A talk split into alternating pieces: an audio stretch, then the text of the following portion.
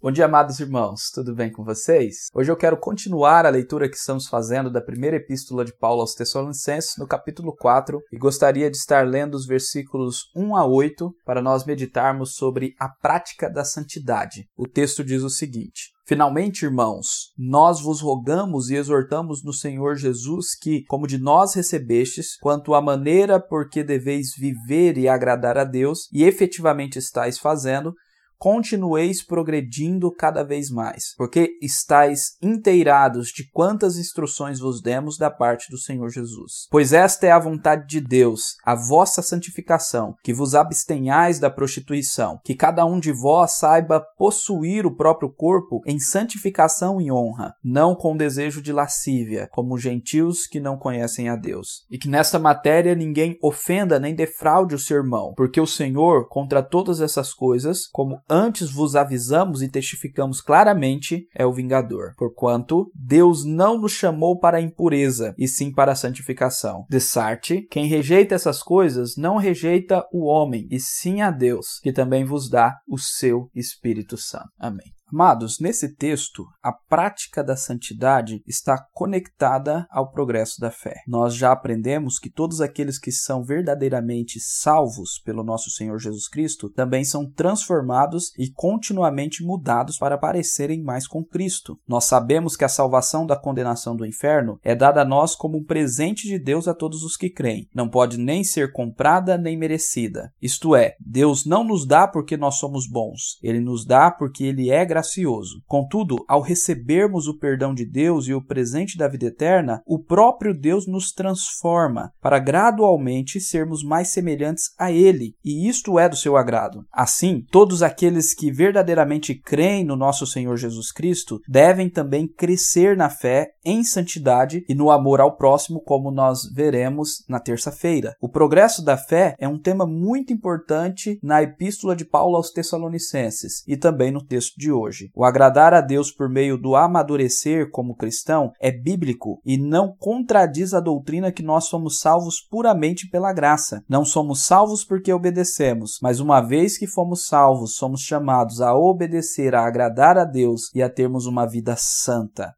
A primeira pergunta, então, que já nos responde aqui o versículo 1 e 2 é como podemos viver em santidade, como podemos agradar a Deus por meio da nossa santificação pessoal. A resposta é simples: quando progredimos na fé. É isto que Paulo fala aí no versículo 1 e versículo 2. O cristão ele foi salvo para se tornar semelhante a Cristo. Então, após a sua conversão, ele deve continuar crescendo e amadurecendo. Nós precisamos estar inteirados das ordenanças do nosso Senhor Jesus Cristo através dos ensinos dos apóstolos, para então obedecer essas ordenanças e viver de acordo com elas. Desta forma, Paulo, nos versículos 3 a 8, exorta a igreja de Tessalônica a se santificar em diversas coisas, como por exemplo, ele fala para eles se santificarem, se afastando dos pecados sexuais, a prostituição e a lascívia, e ensinando-os a utilizarem o próprio corpo para a honra e santidade. Como também Paulo fala sobre o santificar moral e social, que é o não ofender e defraudar o irmão. Além disso, nos versículos 6 a 8, Paulo nos traz alguns motivos para a santificação. O primeiro deles é o fato que Deus é o vingador, isto é, Deus é justo e castiga e disciplina segundo as obras que fazemos, apesar de não sermos salvos pelas nossas obras. O segundo motivo está no fato de que Deus nos chamou para a santidade. O seu chamado é para a libertação do pecado e não para a escravidão do pecado. E um terceiro e último motivo que Paulo traz aqui para a santificação está no fato de que rejeitar a importância da santidade e da santificação é rejeitar o próprio Deus e negar a ação do Espírito Santo. E logicamente a ênfase aqui está no fato fato de que o Espírito de Deus que se move em nós é santo.